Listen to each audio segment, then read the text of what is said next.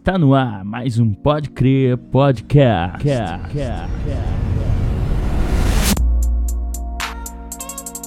Olá, meu querido amigo do Pode Crer. Seja bem-vindo ao nosso primeiro podcast de 2021. Esse ano que foi tão esperado pelas pessoas, tão aguardado. A vinda da vacina e tudo mais que tem de promessas para esse ano. Então, embarque junto conosco nessa viagem que esse ano promete. Graças a Deus, muitos planos, muitos projetos a serem concretizados, mas aguardando no tempo do Senhor tudo irá acontecer. Vim trazer uma palavra rápida para vocês. Estava assistindo uma, um pequeno vídeo da Alexandra Horne, esposa do Rodolfo Abrantes. E no vídeo ela fala sobre esse momento que estamos vivendo nas igrejas, de poucas pessoas presentes e bastante pessoas, muitas pessoas assistindo as lives. E ela traz uma visão e ela faz uma ilustração linkando a televisão com tudo isso que está acontecendo. Ela fala a respeito da do Masterchef, né? Ela fala, se você que você que tá com fome e assiste um programa do Masterchef, você só de assistir você já mata a sua fome? E dessa maneira, você acha que só assistindo as lives da sua igreja, só assistindo os cultos, você já é, nutriu o teu espírito? E isso, cara, quando eu ouvi isso, eu falei, meu, a gente precisa se despertar muito para isso. Porque não é só você ouvir um louvor, só ouvir o louvor da tua igreja na live e depois ouvir a pregação. O que você tem feito com tudo isso? Você tem aproveitado o momento do louvor para adorar o Senhor? Você tem aproveitado o momento da palavra para receber aquilo para o teu coração ou tem entrado por um ouvido e saído pelo outro?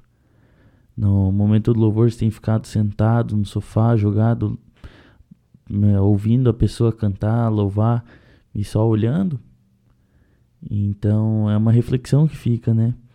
E tem um versículo que eu estava lendo essa semana e veio de encontro com isso, que é 1 João, capítulo 3, verso 18, que diz assim: Filhinhos, não amemos de palavra nem de boca, mas em ação e em verdade.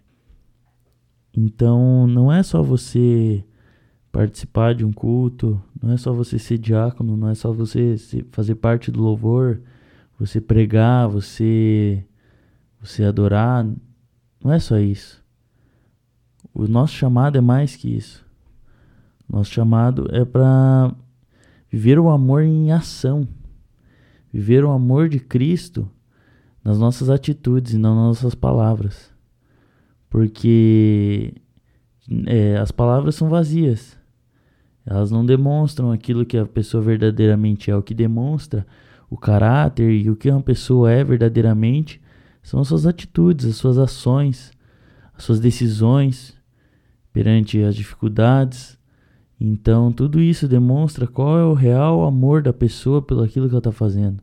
Qual é o amor de uma pessoa pelo evangelho, qual é o amor de uma pessoa pelo seu próprio relacionamento, seja lá como filho, esposa, marido, pai, mãe. É, então, o, a atitude, a atitude, a ação é a, verdadeira demonstração de amor. Minha mãe já diria: amor não é falar, é agir. Então, que a gente possa trazer isso para o Evangelho, porque a função do Espírito é convencer, a função de Jesus é nos salvar, e a função de Deus é julgar. E nós, como, nós, como cristãos, nós, como cristãos, a nossa única função é amar como Cristo amou e amar assim o outro como nós nos amamos. E essa é a função do cristão. Ainda mais nesse momento que a gente vive, onde as pessoas precisam se ajudar, as pessoas, elas, é, nesses últimos tempos, elas têm virado o rosto umas às outras e têm se importado cada uma com si. Temos esquecido que existem pessoas com mais dificuldade que nós, pessoas que precisam de mais ajuda que nós. É muito importante a gente parar para pensar nisso tudo, porque o que tem feito você acordar todas as manhãs e fazer o que você faz? Qual tem sido a tua motivação? Qual tem sido o teu propósito nos teus dias? É, eu me peguei nesse pensamento quando eu estava lendo o livro Pai Rico e Pai Pobre e o pai rico fala para os meninos que as pessoas ali em volta que eles estavam, todas elas estavam aproveitando o final de semana no parque, porque durante a semana elas estavam presas ao trabalho delas, elas não tinham uma rotina tão boa quanto do final de semana, por isso que elas queriam tanto aproveitar o final de semana. E eles, como eram pequenos garotos, eles não entendiam. E, e o, o pai rico explicou, ele falou: as pessoas elas estão tão presas aos seus trabalhos, à sua rotina, ao medo de arriscar, que elas preferem viver uma vida monótona, uma rotina, onde das 8 às 6 elas trabalham naquela mesma função todos os dias. Chega sábado e domingo, elas conseguem aproveitar um pouquinho daquilo e na segunda volta tudo de novo. Então, o que se tem feito para sair da sua rotina? Qual tem sido a tua motivação todas as manhãs, no seu acordar, no seu levantar? Qual tem sido a tua motivação no teu respirar? Qual tem sido aquilo que tem levado? Qual tem sido o teu combustível? O que, que tem queimado no seu coração? Qual é a necessidade que você tem? Muitas das vezes a gente não para para pensar nisso e é, eu me peguei gravando esse podcast às 2h40 da manhã e pensando: Senhor, qual tem sido a minha motivação todos os dias? Por que eu tenho acordado cedo todos os dias? Por que eu tenho ido dormir cansado todos os dias? Isso está gerando frutos? Isso está sendo infrutífero? Não quero ser demagógico.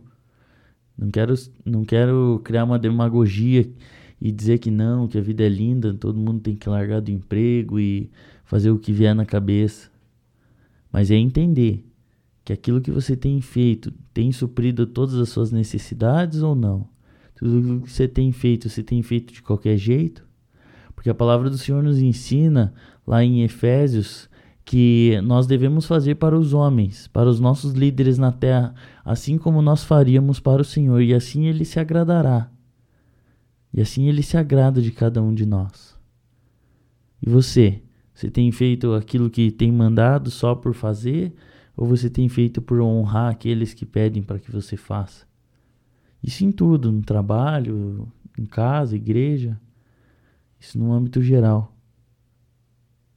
Porque é muito fácil a gente pensar que, ah, mas o, motivo de eu estar tá fazendo tudo isso é para receber meu salário no final do mês, para eu receber um sorriso do meu filho no final do dia, mas tem mais que isso. A vida não é só dinheiro, a vida não é só pagar as contas. O Senhor tem um propósito maior para cada um de nós aqui. E você?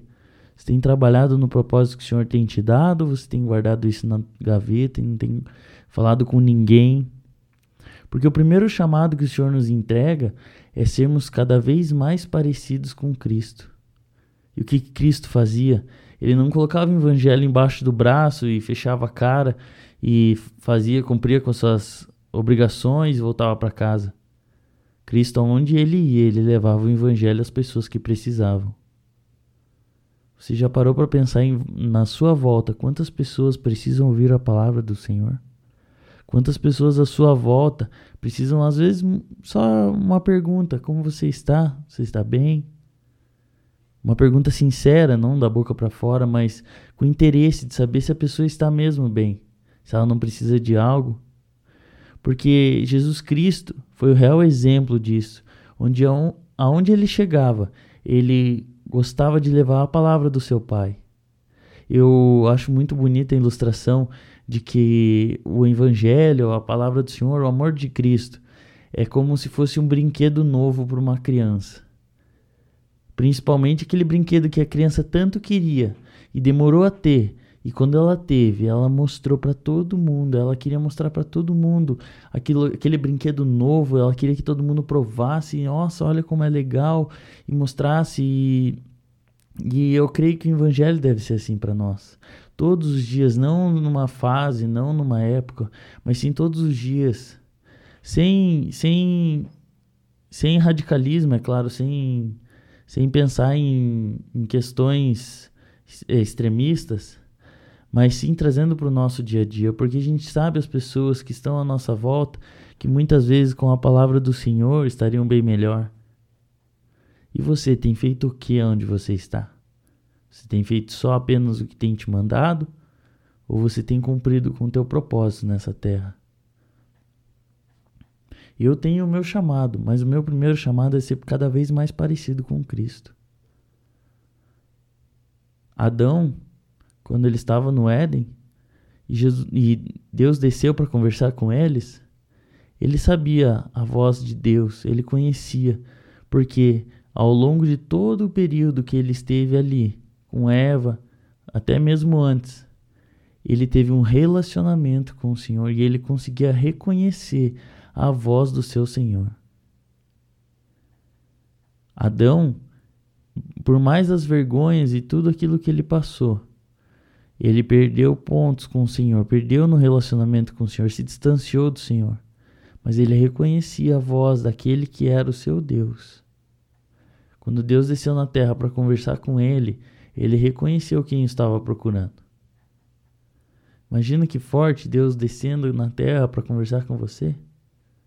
Isso pode acontecer a qualquer momento. Basta você fechar teus olhos e clamar a presença do Senhor, porque a palavra diz: clame a mim e responder-te-ei.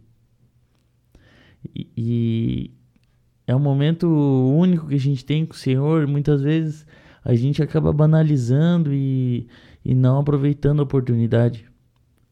Eu fico imaginando o povo no Egito que não tinha essa oportunidade de falar diretamente com o Senhor, que eles precisavam ter um sacerdote, eles precisavam ter o templo para poder ter a presença do Senhor naquele lugar. E a qualquer momento, você pode dobrar teu joelho, você pode, aonde você estiver, você pode sentir e receber a presença do Senhor. Basta você clamar. Essa é a mensagem para esse podcast. O Senhor me guiou até aqui. Eu não tinha nada escrito, foi totalmente aquilo que o Senhor queria ministrar no meu coração, primeiramente, e no coração daqueles que estão ouvindo. Eu espero que todos fiquem bem. É, vou tentar gravar semana que vem novamente. Quem sabe o mais, mais completo. Mas é isso, pessoal. Fiquem com Deus. Deus abençoe. Grande abraço. Até mais.